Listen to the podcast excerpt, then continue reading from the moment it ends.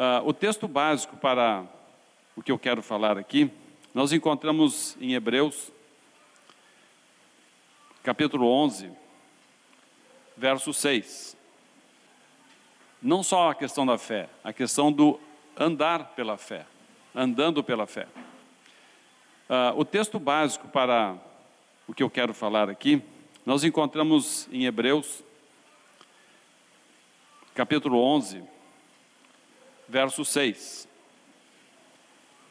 Está escrito: De fato, sem fé é impossível agradar a Deus, porquanto é necessário que aquele que se aproxima de Deus creia que Ele existe e que se torna galardoador dos que o buscam. Bem, sempre quando a gente lê um texto desse, pelo menos acontece comigo, a gente fica se questionando: sem fé, impossível agradar a Deus. Como é que eu estou nessa situação? Né? Eu sempre acontece isso comigo. Eu não fico pensando como é que a Raquel está nessa situação, como é que eu estou nessa situação.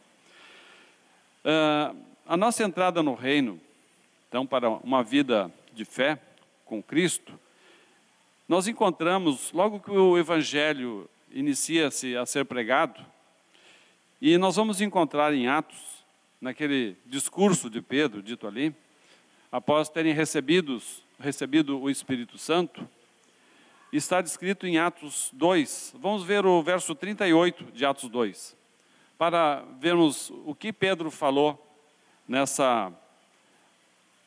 o que deveríamos fazer para iniciarmos essa vida de fé.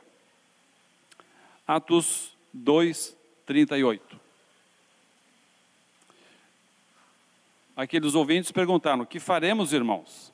Respondeu-lhes Pedro: Arrependei-vos e cada um de vós seja batizado em nome de Jesus Cristo para remissão dos vossos pecados, e recebereis o dom do Espírito Santo. Está aqui a resposta de Pedro. Eu quero chamar a atenção de duas, de algumas palavras aqui, entre elas o arrependei-vos e seja batizado. Então, nessa resposta que Pedro deu, uh, na verdade, são duas ações para dar o primeiro passo de fé: arrependimento e batismo. Examinando essas duas palavras, nós podemos verificar que elas são atitudes, ou seja, são ações que devem ser tomadas por iniciativa do interessado em entrar no reino. Aparentemente não vemos uma atitude de fé nessas atitudes. Podem ser ações praticadas por alguém que se decidiu a fazer isto, uh, tenha determinado fazê-las por uma emoção ou qualquer outro motivo que o momento tenha uh, lhe propiciado. Bom, mas aí surge um impasse. Se todos os que vão entrar no reino vierem somente através dessas duas ações, onde ficará na vida dessas pessoas a fé que agrada a Deus? Mas de fato, Pedro não falou explicitamente que eles deviam crer, pois entendeu, devido ao interesse deles, que estava implícito o terem crido no Evangelho. Pois durante a ministração ocorreu a geração de fé daqueles ouvintes. Então, lendo dois versículos acima de Atos 2, vamos ler o 36 e o 37, que está dito ali, ó, esteja absolutamente certa, pois, toda a casa de Israel, de que a este Jesus que vós crucificastes, Deus o fez Senhor e Cristo. E o verso 37 diz: Ouvindo eles estas coisas, compungiu-se-lhes o coração. Diante desse fato, então, com toda autoridade, Pedro só informou o que adicionalmente era necessário fazer, uma vez que já tinham crido. Então aqui encontramos o elemento fé que aparentemente estava faltando na resposta de Pedro crer que Jesus Cristo é o Filho de Deus. E assim aqueles quase três mil, que a palavra fala, que creram em Jesus através da pregação de Pedro, arrependeram-se e foram batizados. Se nós analisarmos a palavra indo mais adiante um pouco, vamos encontrar também no início da pregação do Evangelho o relato de um outro homem que se interessou em entrar no reino. Atos 8, 36, 37. Essa passagem descreve sobre o Espírito Santo levou Filipe né, a se encontrar com esse eunuco, que na verdade também era o ministro das finanças do Egito. E diz o seguinte no texto de Atos 8, 36 e 37. Seguindo eles caminho fora, chegando a certo lugar onde havia água, disse o eunuco: Eis aqui água. Quem impede que eu seja batizado? Filipe respondeu: É lícito se crês de todo o coração. E respondendo, ele disse: Creio que Jesus Cristo é o Filho de Deus. Verificamos então aqui, irmão, que da mesma forma como aconteceu com a multidão, aconteceu também com o eunuco. Ele ouviu o evangelho, creu que Jesus Cristo é o Filho de Deus, arrependeu-se e foi batizado. Então, estas são as atitudes, essas são as características que nós vemos de alguém que vai entrar nessa vida de fé é o início da vida que agrada a Deus. Então, o crer é a nossa primeira atitude de fé. E é isso então que temos que fazer. E quem já fez isso já deu o passo inicial para essa vida de fé. Agora, deixa eu só aproveitar o texto para fazer um comentário. Em Atos 2,38 está dito ali, ó, cada um de vós seja batizado. Eu quero salientar que viver uma vida de fé envolve uma decisão pessoal. Pedro pregou para uma multidão, mas disse que cada um deveria fazer. Filipe pregou para um, era ele e o eunuco. Mas este fez o que cada um deveria fazer. Isso então nos leva a refletir que uh, Deus não tem netos, Deus só tem filhos. O nosso viver pela fé é nosso. O do, a fé do meu pai não basta para mim. Eu tenho que tomar a minha decisão pelo Senhor. Viver uma vida de fé que agrada a Deus. Muito bem. Mas vamos continuar, irmãos. Essa é uma atitude de fé, é o passo inicial. Agora, o Senhor não quer que nós tenhamos somente essa atitude. Ele nos conclama na Sua palavra, em Abacuque 2,4, que diz o seguinte: Mas o justo viverá pela fé. Então, Deus está propondo para nós uma caminhada, um viver, e não somente um momento de fé. Então, é o tempo de uma vida vivendo com Cristo. Bem, uma vez que esta é a vontade do Pai, que vivamos por fé, isso vai exigir que nós entendamos o que, que é fé. Vamos buscar na palavra essa informação. É a fonte de todo o conhecimento. Uh, os estudiosos dizem que a única porção da palavra que define o que é fé encontra-se em Hebreus 11, 1. Já que estamos falando por fé, vamos examinar esta passagem. Hebreus 11, 1. Definição de fé. Ora, a fé é a certeza das coisas que se esperam, a convicção de fatos que não se veem.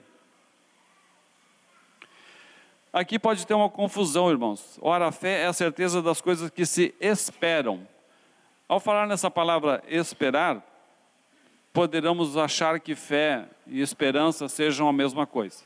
Eu quero aproveitar para definir aqui que fé não é esperança. A esperança olha para o futuro. A fé vive o futuro agora. A esperança usada corretamente é muito abençoada. Por exemplo, nós temos a esperança que Jesus voltará. Temos esperança na ressurreição dos mortos, do arrebatamento da igreja. Todos esses acontecimentos, creiamos ou não, acontecerão. Então, eles não dependem da nossa fé para acontecer. E assim é a esperança. Já a fé transforma o impossível em impossível. A fé contradiz as circunstâncias. Vivemos hoje o que parece impossível. Isto é fé. Bem, diante dessa definição, como fazer para viver pela fé? Quais são essas coisas que se esperam? A resposta está na palavra, sem dúvida. E podemos nos firmar no versículo que está em Romanos 10, 17, que diz: E assim a fé vem pela pregação, e a pregação pela palavra de Cristo. Então, esse texto nos diz a fonte do conhecimento, dessas coisas que se esperam. Onde está essa fonte? Nas palavras de Cristo. Nelas estão contidas todas as verdades que precisamos para andar pela fé. Que maravilha! Pelas palavras de Jesus podemos ter a convicção daquilo que podemos esperar e que aconteça conosco. A chave do andar pela fé, do caminhar com o Senhor, está no texto da carta de Paulo. Interessante isso aqui, irmão. Efésios 1:3. Estamos examinando bastante as Escrituras, né, irmãos? Que bom, porque a fé vem ao ouvirmos a palavra de Cristo e não a do Elias. Então, quanto mais nós lermos, mais fé será gerada. Então, queridos, Efésios 1:3 diz o seguinte: Bendito o Deus e Pai de nosso Senhor Jesus Cristo, que nos tem abençoado com toda sorte de bênção espiritual nas regiões celestiais em Cristo. Então, essas são palavras que nos apegamos para sairmos do primeiro passo e sermos colocados como se fosse numa raia de um corredor, né, de uma carreira, em que iremos correr essa carreira da fé que nos está proposta. É pela fé entendermos que nosso Deus e Pai, em Cristo Jesus, nos tem abençoado com toda a sorte de bênçãos. Toda, irmãos, é todo tipo de bênção. Bênção da salvação, bênção da vida com Deus, bênção da saúde, bênção da prosperidade, bênção da vida abundante. Ó, oh, esse andar pela fé é saber que tudo o que precisamos para a nossa vida neste mundo já foi dado. Nós lemos aqui juntos o Salmo 23. Está cheio de promessas do Senhor aqui, irmãos. Acrescenta, apeguemos nessas promessas para ter uma vida de fé. Cada uma delas é mais maravilhosa que a outra. Ele me faz repousar em passos verdejantes. O Senhor é meu pastor, nada me faltará. Quantos de nós não vivemos por essa palavra de fé que o Senhor nos coloca, né? O Senhor é meu pastor, nada me faltará. Quantas vezes já não recitamos isso, pegando essa palavra para viver pela fé, para não deixar a circunstância nos abater. E é isso que é fé. É pegar a palavra do Senhor e começar a praticar. Eu quero chamar a atenção do verso 5. Preparas-me uma mesa na presença dos meus adversários. Onde estão os nossos adversários? Bom, não ignoramos que eles nos cercam. Então entendemos que esta mesa não é para ser usufruída quando estivermos com Jesus na sua glória. Não. Esta mesa está preparada para nós hoje. É isto? É a mesa do banquete. O que, que tem nessa mesa? tem salvação, tem cura para as nossas enfermidades, tem sucesso para tudo quanto metermos a mão. Salmo 1, verso 4, se não me engano. Tem prosperidade financeira, tem sucesso para aqueles que cuidam do rebanho do Senhor. É só buscar na mesa o que precisar. Jesus já fez tudo, completo. Ele disse na cruz: está tudo consumado. Jesus não precisará morrer novamente para fazer alguma coisa que tenha ficado faltando. Não falta mais nada. Ele já fez tudo. Talvez nós possamos estar dizendo: onde, eh, onde está essa mesa? Não estou vendo com os meus olhos esta mesa. Não vejo o meu sucesso. Não estou vendo o meu casamento, nem meu ministério. Mas podemos ter certeza, está na mesa. Pegue o que está na mesa do banquete com o braço da sua fé. Onde erramos? Temos uma mesa posta na nossa frente e pedimos: Senhor, me dá saúde. E o Senhor diz: Já te dei. Como vou colocar na mesa o que já está posto? pergunta o Senhor. E assim se estabelece um impasse. Nós esperamos que Jesus nos dê, e Jesus está esperando que nós venhamos pegar. Também erramos quando dizemos, talvez, se o Senhor quiser, Ele vai dar. Isto não provém de fé. Como vamos amadurecer na fé, então, irmãos? O viver pela fé é vivido progressivamente. Na palavra encontramos referência ao ser menino na fé, quando temos necessidade de leite e não de alimento sólido. Hebreus 5,12 fala sobre esse aspecto. Depois vem o alimento sólido, pois já estamos mais crescidos. São etapas de amadurecimentos na fé, conforme Paulo ensina em Romanos 1,17. Né? São etapas de amadurecimento na fé. Romanos 1,17 está dito assim, ó, visto que a justiça de Deus se revela no Evangelho de fé em fé, como está escrito, o justo viverá por fé.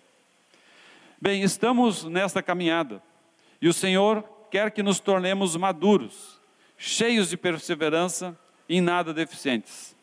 Ora, o amadurecimento na fé se dá também pelas provações da nossa fé está no texto em Tiago 1, 2 a 4, esta, esta situação.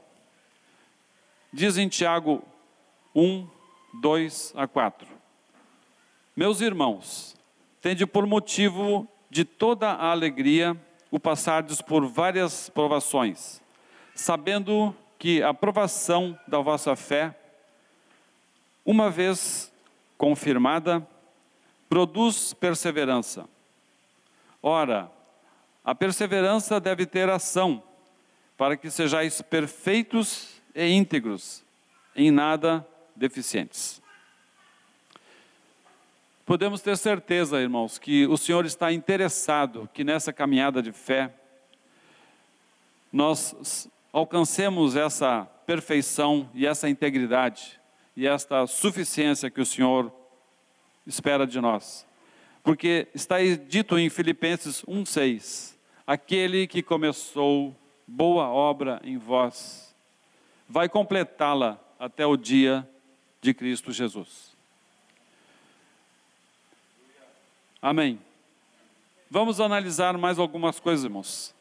Nós temos, podemos analisar que a fé tem alguns tipos de fé. Existe uma fé natural, é uma fé humana, independe se a pessoa é salva ou não. Está baseada no nosso conhecimento, na nossa capacidade intelectual. Por exemplo, uh, Moisés até chamou a atenção um dia desses, que eu achei interessante, que as únicas uh, uh, homem e Deus, não sei como referir os dois juntos, os dois seres capazes de criar alguma coisa, é Deus e o homem. Então o homem cria muitas coisas. E essas coisas passam então a existir por essa capacidade criativa. E nós temos um exemplo disso bem simples, é na cadeira que sentamos. Nós temos uma fé de que ela irá nos suportar, porque foi feito por alguém que conhece projeto, conhece questão de peso, resistência dos materiais, projetou. Você sabe que o pé tem até esse modelito quadradinho assim, porque dá mais resistência, porque se fosse uma lâmina pura, estariam todos com o pé arriado, sentado no chão. Então, o projeto, o desenho, faz com que nós possamos ter confiança de que vamos sentar na cadeira e ela não vai uh, se quebrar, vai nos suportar.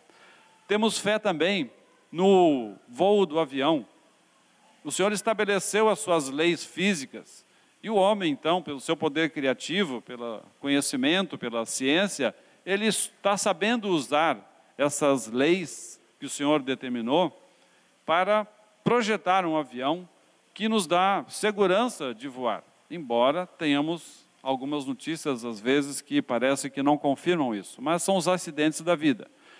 Mas uh, usando as leis naturais que Deus estabeleceu, os princípios físicos que não mudam, nós podemos crer que o avião vai voar e nos levará ao destino. Disse um conhecido meu que trabalha, trabalha com um avião, que diz o seguinte: se nós colocarmos um bom motor, até uma porta pode sair voando. Então, depende de um bom motor e um projeto para que isso funcione. Então, não é, é uma fé natural. Nós temos a confiança, a certeza de que vai funcionar, como o automóvel também. Mas existe uma outra fé, que é a fé sobrenatural. Esta é a fé verdadeira. É a fé que brota da palavra de Deus. Fé em Deus é simplesmente a fé na Sua palavra é agir à altura da palavra de Deus. Não é obter para crer, mas crer para receber. Fé é dar substâncias às coisas esperadas, conforme já vimos na definição. Essa fé vem diferenciada por algumas características que lhe são próprias. Vamos analisar essas diferenças. Primeira delas, fé é confiar no que Deus promete e não no que achamos ou vemos ou pensamos. Deus só garante dar o que ele promete. Fé em Deus. Oh, desculpe. A Bíblia está repleta dessas promessas para nós, né? Que Deus prometeu. Temos que conhecer então o que Deus nos promete na Sua palavra. E lemos o Salmo 23, cheio de promessas. Jesus mesmo disse: Eis que estou convosco todos os dias tudo posso naquele que me fortalece. Então, são muitas promessas que o Senhor tem colocado à nossa disposição. Isso tudo está nessa mesa do banquete. Temos que ir ali e pegar a fé, a palavra que vai nos ajudar no momento que precisamos. Uh, devemos então considerar com seriedade o que Paulo nos diz em 2 Coríntios 5, 7. Está bem claro isso aí, ó. Visto que andamos por fé e não pelo que vemos. Né? Então, não é pelo que achamos, pelo que vemos ou pelo que sentimos. Nós não precisamos sentir arrepio de nada para tomar uma atitude de fé. Nós temos que viver pela fé e não pelo que vemos ou sentimos. Está entendido? Segundo aspecto, fé é colocar a palavra no coração e não na cabeça só ficar mentalizando, mas colocar no coração para que tenha vida. Esse reconhecimento mental não é fé no coração. Concordar mentalmente não é fé. Podemos comparar a fé de Tomé versus a fé de Abraão. Tomé baseava-se naquilo que ele via, era conhecimento intelectual. E a respeito de Jesus, quando o Senhor ressuscitou e apareceu aos doze, Tomé disse assim: Se eu não vir nas suas mãos o sinal dos cravos, e ali não puser o dedo, e não bastava isso, ele disse assim: E não puser a mão no seu lado, de modo algum acreditarei. Dizer, não bastava somente ver os cravos, tinha que colocar a mão no lado, colocar o dedo para ver. Fé, né, irmãos? Compare essa fé com a fé de Abraão. Abraão não se baseou nos dados do seu próprio corpo, já até envelhecido. Ele creu apesar de. Encontramos em Romanos 19, 4, 19 a 21, Paulo falando isso e sem enfraquecer na fé, embora levasse em conta o seu próprio corpo amortecido, sendo já de cem anos e a idade avançada de Sara, não duvidou por incredulidade da promessa de Deus, mas pela fé se fortaleceu, dando glórias a Deus, estando plenamente convicto de que ele era poderoso para cumprir o que prometera.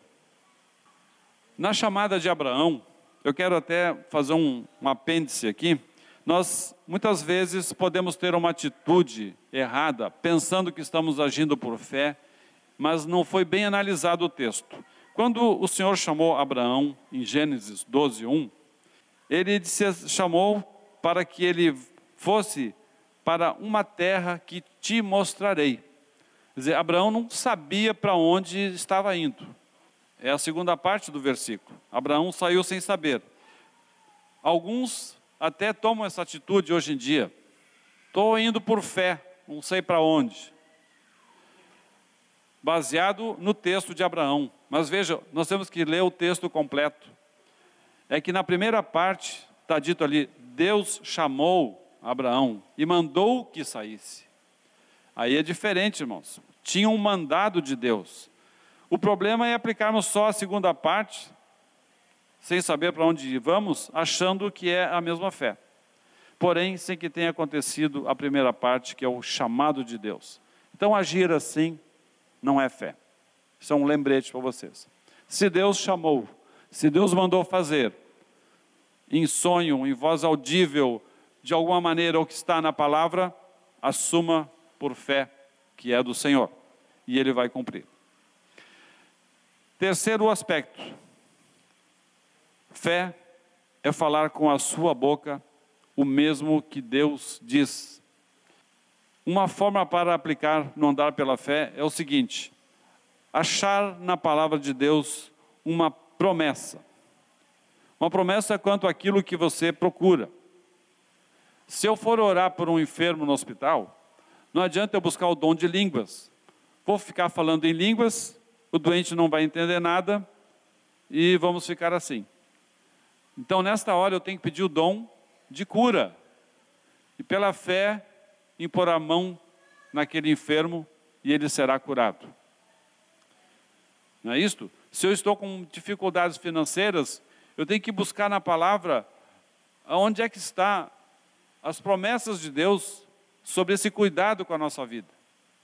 Eu tenho me apegado em, em, nessas palavras, não que eu seja adepto da teoria da prosperidade, Deus quer nos fazer próspero para suprir tudo aquilo que precisamos e não tudo aquilo para esbanjarmos.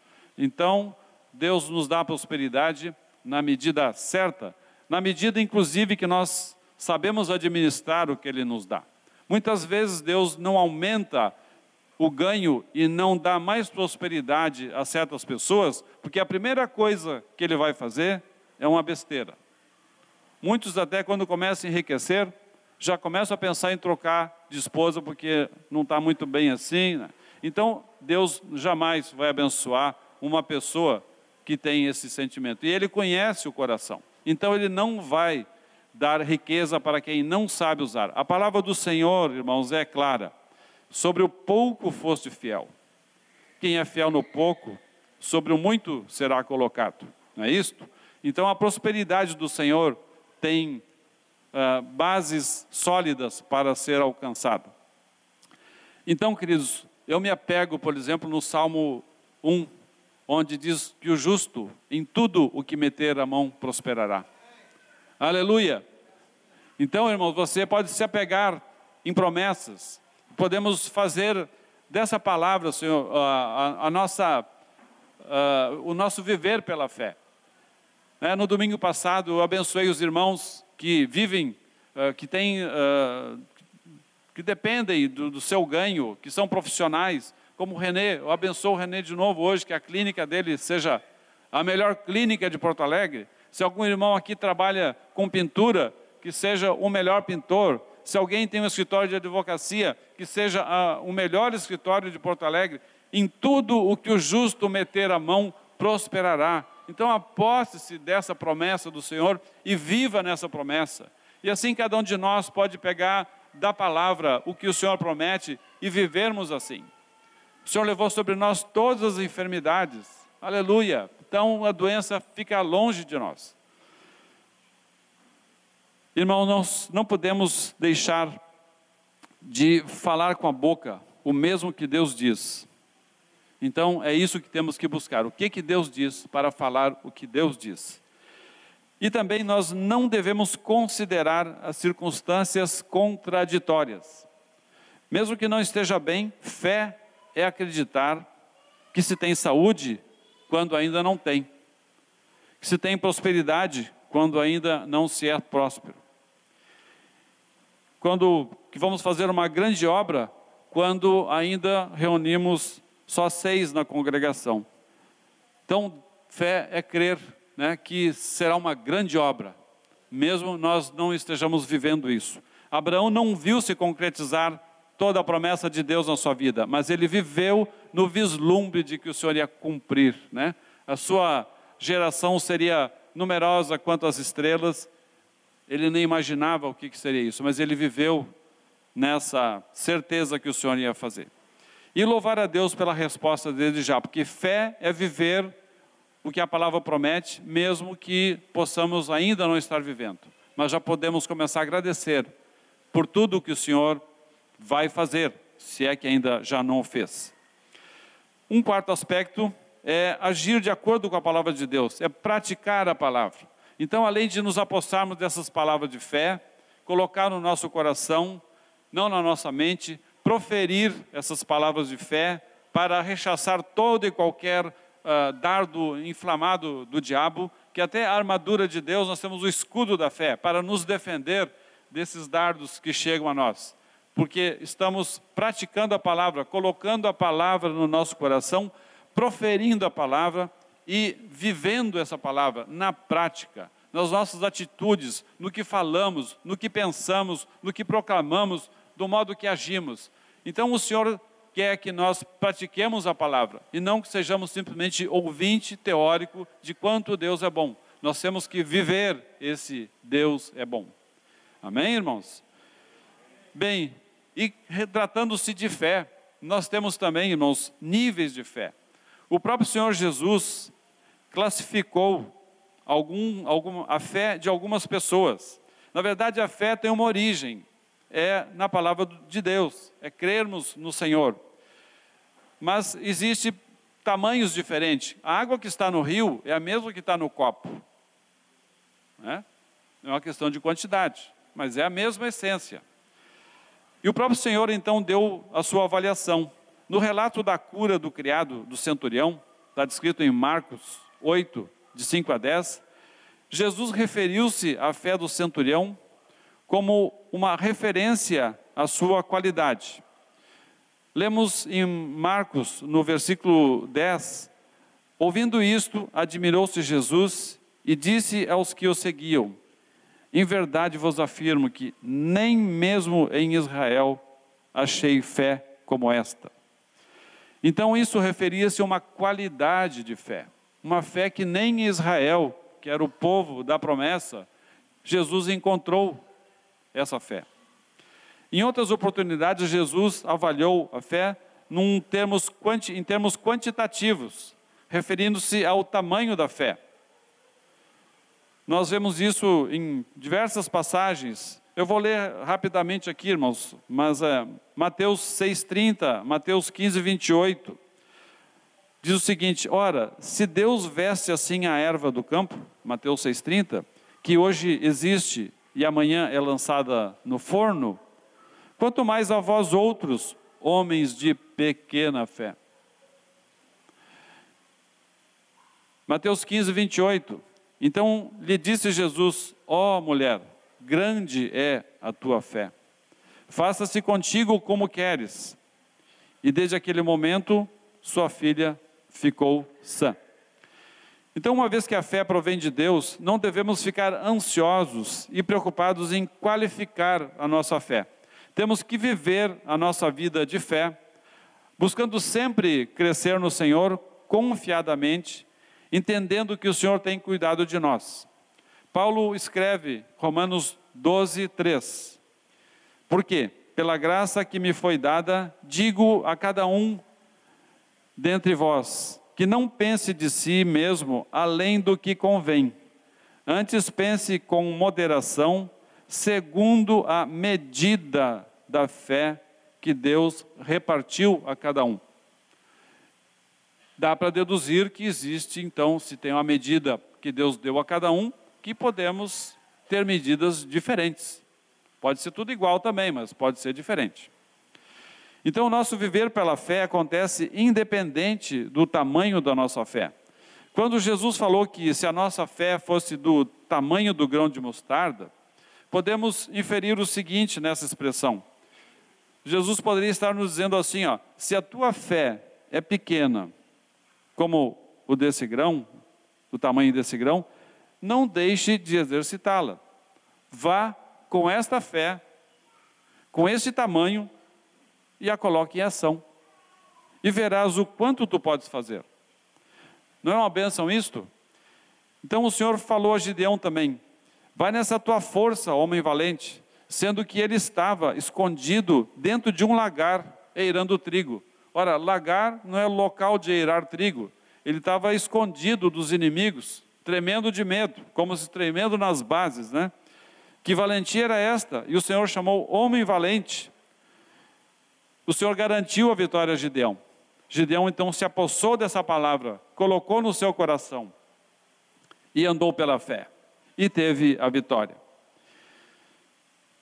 Podemos, irmãos, pedir para o Senhor que a nossa fé seja aumentada. Eu acho que não é vergonha nenhuma. Nós precisamos muitas vezes enfrentar situação que parece que a nossa fé é pequena. Está escrito em Lucas. Os apóstolos disseram assim: ó, então disseram os apóstolos ao Senhor: aumenta-nos a fé. Que pedido, que sinceridade de coração. Né? Podemos deixar de ser uh, envergonhados e chegar ao Senhor e pedir: Senhor, aumenta-nos a fé. Eu tive uma experiência que o Senhor aumentou a minha fé.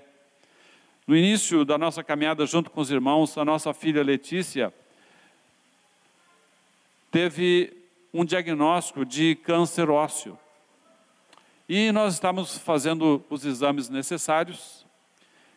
E num dos exames que estava fazendo uma tomografia computadorizada, a operadora daquela, daquele aparelho, que inclusive está entre nós hoje, que é a Margot, o médico falou para ela assim: é, dentro de uma semana essa perna terá que ser amputada.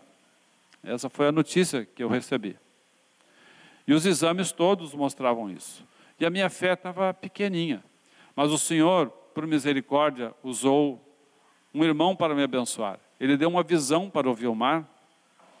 Vilmar estava na sua casa orando e viu que tinha atravessado um pântano e depois desse pântano, numa estrada, vinha a minha filha caminhando com um facho de luz sobre ela e na sua perna um curativo. Bem, eu me apossei dessa palavra de fé. Né? O Senhor uh, acrescentou a minha fé. Então eu tinha tanta certeza, eu tive a fé de Abraão, irmãos, por incrível que pareça. Eu aqui, ó, tive a fé de Abraão. Eu tinha certeza assim, ó, que mesmo que a minha filha tivesse sendo levada para a mesa de cirurgia para a amputação da sua perna, na hora de, do procedimento, o Senhor ia mostrar que não seria necessário. Não tenho essa fé em mim, mas o Senhor me deu esse dom da fé, acrescentou minha fé. Então, com isso, irmãos, o médico que fez a biópsia depois, quando foi nos dar o resultado, antes de nos dizer o resultado, ele falou o seguinte: Deixa eu examinar a menina de novo. E um médico bastante renomado em Porto Alegre. Ele primeiro foi examinar se ele não tinha tomado a amostra do osso no local errado, porque o resultado deu osso bom. Aleluia. O Senhor é bom. Aleluia. E o Senhor manda anjos, irmãos, para nos confortar também. Carmélia falou que tinha um anjo no hospital com ela. Nesse dia que a Letícia fez a cirurgia, o Senhor mandou um anjo. Eu nem sei se esse anjo se lembra disso. Ele está aqui hoje, está olhando para mim, que é Moisés. Não tínhamos grandes relacionamentos de nos visitarmos, mas no dia que eu estava no hospital Moinhos de Vento fazendo esse procedimento, o Moisés sentou-se junto conosco no quarto enquanto estava na cirurgia e conversamos das coisas do Senhor, o tempo todo. E aquele tempo nós nem sentimos passar. E foi tão confortável aquilo. Quer dizer, o Senhor providencia os meios para nos ajudar.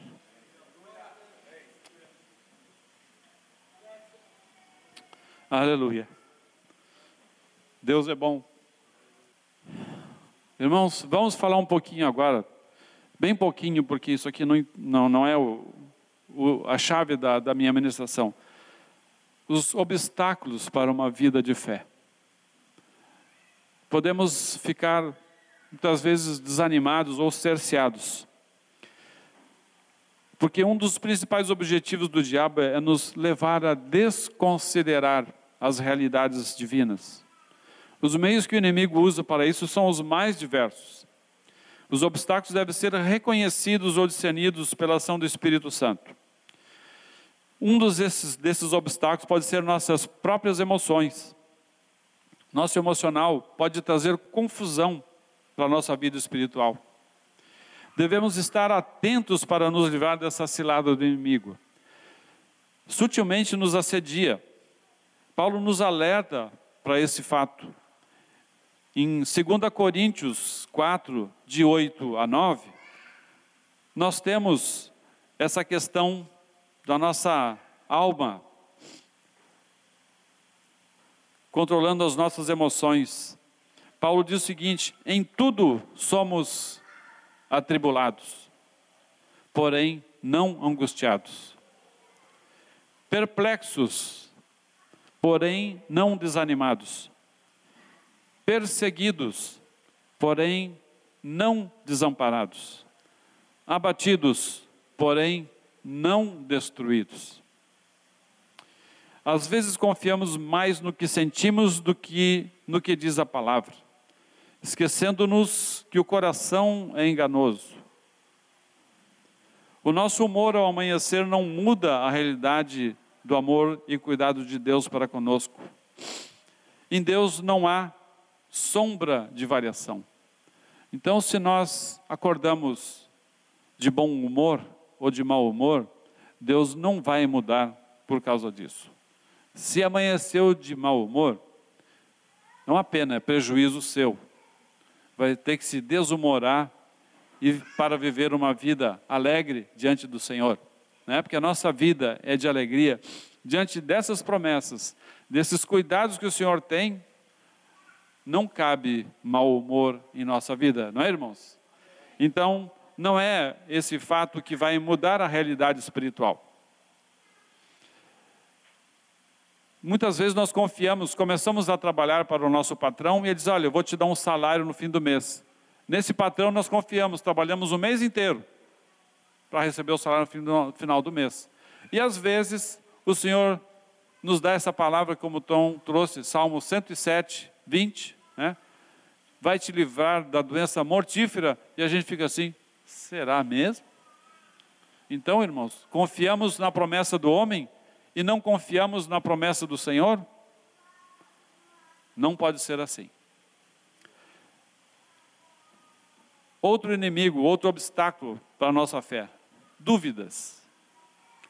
É uma arma tremenda do inimigo, a dúvida. Uma arma tremenda. Ele utiliza para nos abater. A dúvida interfere na razão né? trazendo incertezas.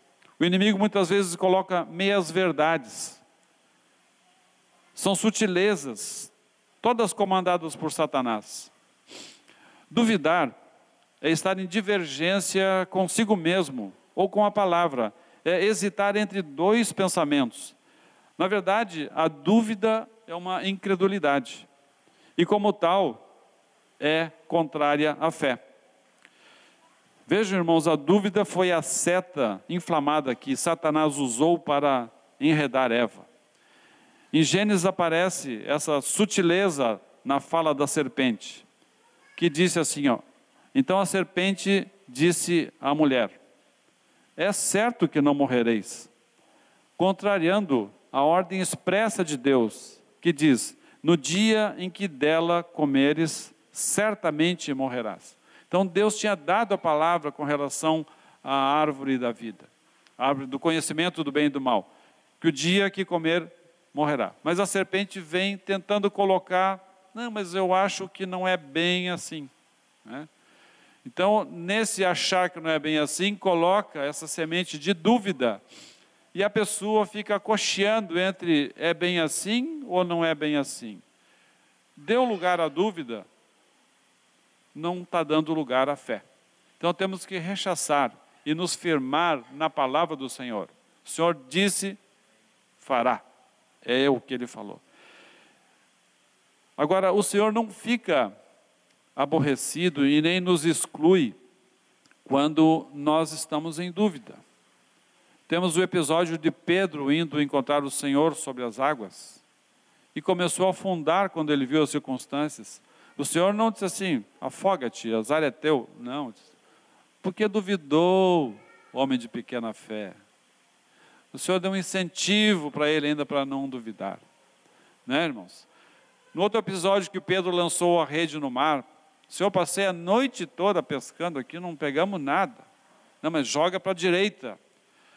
A palavra não diz assim, imediatamente Pedro jogou para. Não, Pedro sim, pegou disse, bom, olha, sob a tua palavra então eu vou fazer. Quer dizer, ele fez, mas parece que não estava assim, tão convicto ainda, né? Tinha uma pontinha de dúvida, mas ele fez.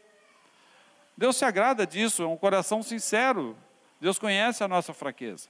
Então, se temos uma pontinha de dúvida, é uma pena, mas o Senhor não vai nos excluir de recebermos a bênção. Melhor que confiemos totalmente no Senhor, não dando lugar à dúvida.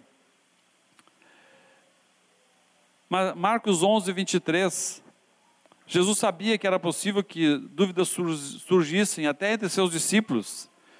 Diz em Marcos 11, 23, porque em verdade vos afirmo que, se alguém disser a este monte, ergue-te e lança-te no mar, e não duvidar no seu coração, mas crer que se fará o que diz, assim será com ele. E quando ele se apresentou para os discípulos após a ressurreição, em Mateus 28, 17, vejam, irmãos, para os discípulos, para aqueles que andaram com ele, que sabiam de todas as coisas, que Deus tinha falado o que ia acontecer, que, que aconteceu?